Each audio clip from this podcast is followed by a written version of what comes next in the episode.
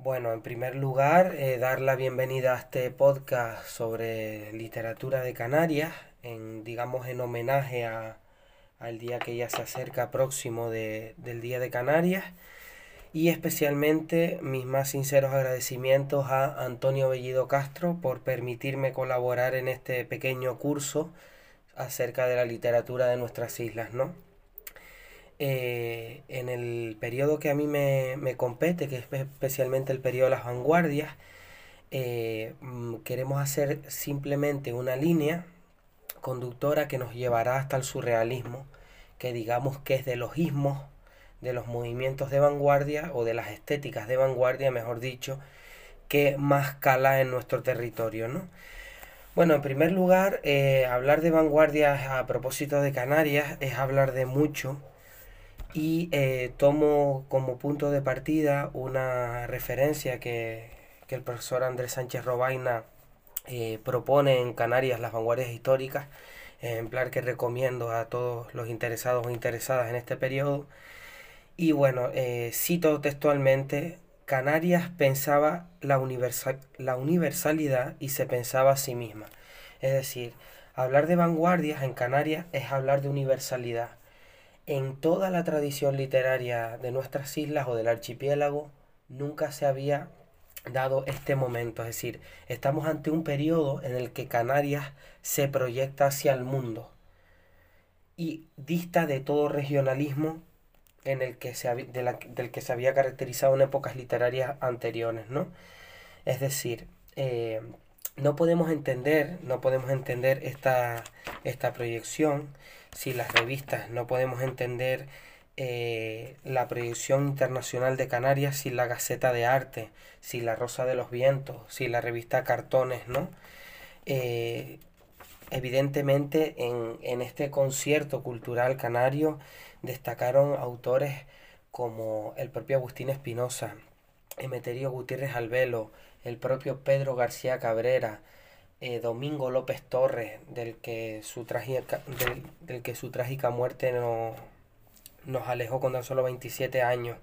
Después tenemos también eh, autoras como María Rosa Alonso, Mercedes Pinto, aunque sí es verdad que a Mercedes Pinto se le ha dedicado ya un podcast, eh, es sobre todo relevante su, su labor en, al otro lado del charco, ¿no? Igual que de María Rosa Alonso autora a la que rescato y, recomiendo residente en Venezuela, eh, con esa perspectiva del exilio, y autora a la que, hago un paréntesis, no le gustaba para nada la etiqueta de, vanguardia, ¿no? Ella, ella no se acogió, nunca se, se sintió partícipe de esa, de esa estela, pero gran ensayista y gran articulista que recomiendo.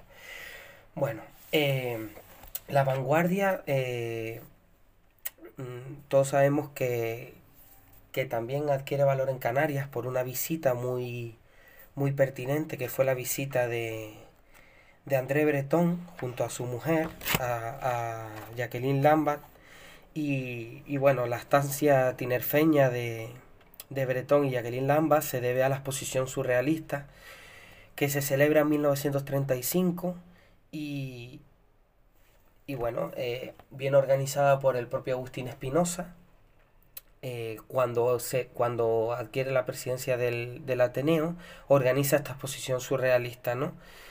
Eh, y bueno, es verdad que eran dos de los grandes del, del núcleo canario en torno a Gaceta de Arte. Por un lado tenemos a Agustín Espinosa y por el otro lado a, a Oscar Domínguez, ¿no? Todo ello bajo la, batuta del propio Westerdal. ¿no? Es cierto que, la propia realidad insular eh, maravilló a Breton, ¿no? Y, bueno, e, es, cierto que el surrealismo, si tenemos en cuenta ese concierto de ismos que propone Gómez de la Serna en, su libro titulado con ese mismo nombre, Ismos, eh, el surrealismo ha sido uno de los movimientos que más han marcado la realidad de la cultura moderna y de la, de, la, de la propia realidad insular, ¿no? Eh, si bien es cierto que, que, el surrealismo aboga por todo lo, lo, convulsivo, aboga por una estética de lo escatológico, de lo desagradable, en contraposición a otros momentos literarios que, han apostado por la estética del buen gusto. Es decir, eh, quiero hacer una, una, un paréntesis y efectivamente eh, la exposición surrealista del año 35 eh, no vendió ni un cuadro, es decir, estamos ante un momento insular en el que esa estética no se termina de entender, no se termina de no termina de calar eh, esa estética importada por importada desde Francia, ¿no?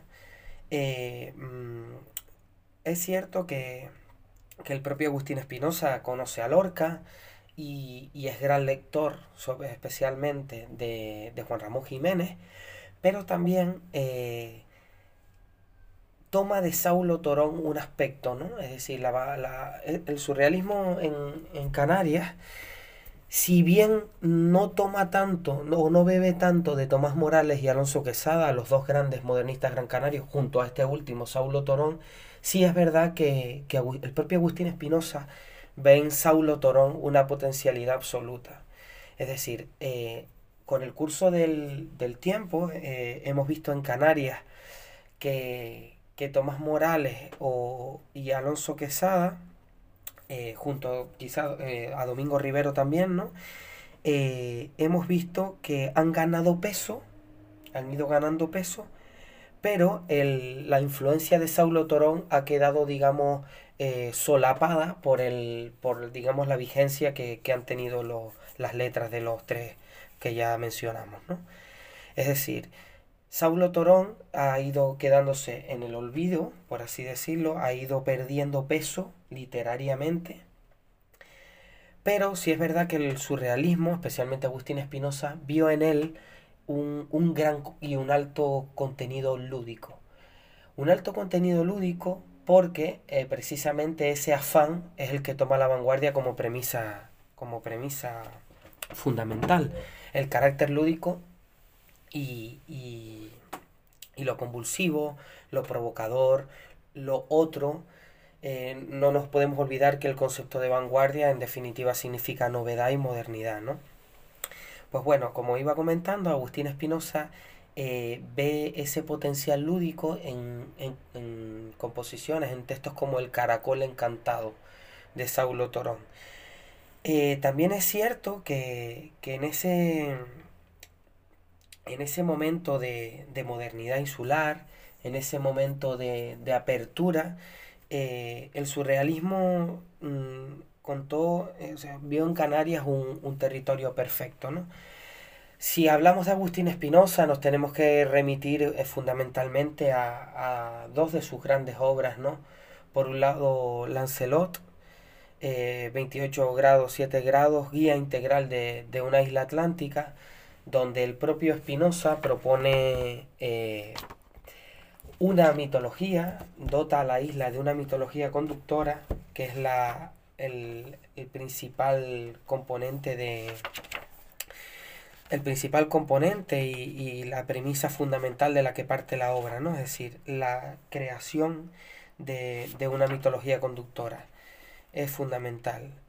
Sin, esta idea no podríamos entender nunca eh, la obra de, Agustín Espinosa, es decir, eh, cuando él es destinado a Lanzarote como, como catedrático de secundaria, pues él ve en la isla un potencial absoluto, en una isla que prácticamente era desoladora, en la que no existía nada, él vio un alto componente mitológico. De esa idea parte Lancelot, de dotar a la isla de una mitología conductora. Eh, mm, el texto es bastante pertinente y eh, responde eh, perfectamente a esa, digamos, a esa cosmología surrealista. ¿no? Por otro lado, no nos podemos olvidar de Crimen, es decir, Crimen es, digamos, la obra más celebrada de Agustín Espinosa donde hay un juego mm, de lo convulsivo, donde hay un juego de lo escatológico, donde hay un principio irracional y lógico. Y eh, también me gustaría rescatar una, una, obra como La Casa de Tocamerroque del año 34, el mismo año en que se publica Crimen.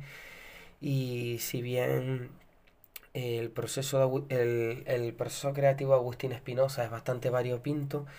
Eh, esta obra de teatro, eh, editada no hace mucho por Roberto García de Mesa, invito a su consulta, dado que, es la faceta de, Agustín Espinosa que menos se conoce. Y eh, se trata especialmente de La Casa de Tócame Roque, que es una farsa surrealista en, en tres actos el segundo acto a día de hoy sigue perdido, no, no se ha encontrado, pero sí que es verdad que, que contamos con el inicio del primer cuadro de ese segundo acto. Entonces todo induce a pensar que son tres actos y cada uno tiene dos cuadros, ¿no?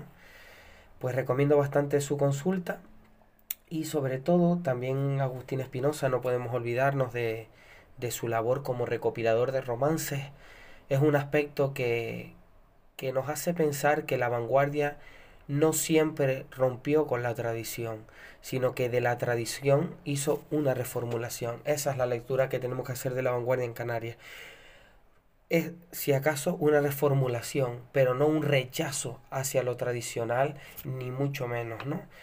No, no fue un, rechazo a la tradición literaria. Eh, no hay que entender la vanguardia en esos términos. También la labor como crítico literario, ¿no?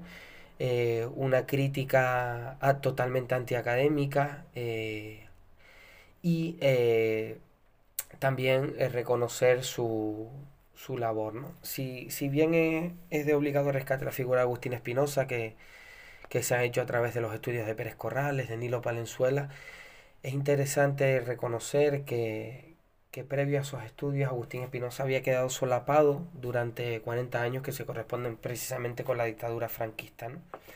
También quiero hacer mención a, al gran poeta surrealista, eh, si, bien Domingo López Torres con Lo Imprevisto, eh, o Diario de un Sol de Verano.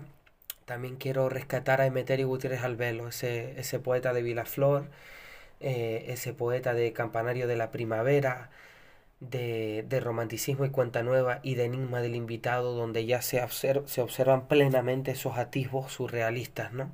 en, enigma del invitado. si es cierto que después, tras haber estallado la guerra, eh, tiene que abandonar esa línea, esa línea poética y acogerse precisamente a una poesía eh, extremadamente católica y cristiana, eh, que lo encontramos en poetas como el en poemas como el Cristo de Tacoronte, ¿no? Eh, sí que es verdad que, parecen dos autores diferentes, parecen dos emeterios distintos. El emeterio surrealista brilla, brilla y el emeterio mm, post, de, postbélico, por así decirlo, no, desde mi punto de vista, no tiene el mayor interés.